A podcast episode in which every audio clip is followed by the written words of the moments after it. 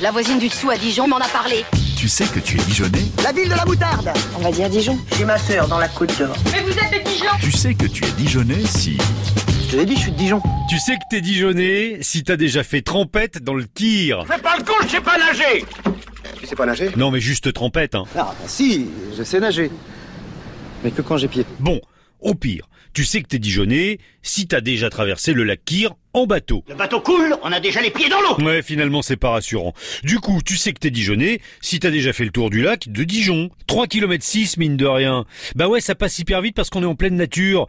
Tous ces arbres, la flore, la faune. Ça serait marrant qu'on ait un, un, un canard. Un canard.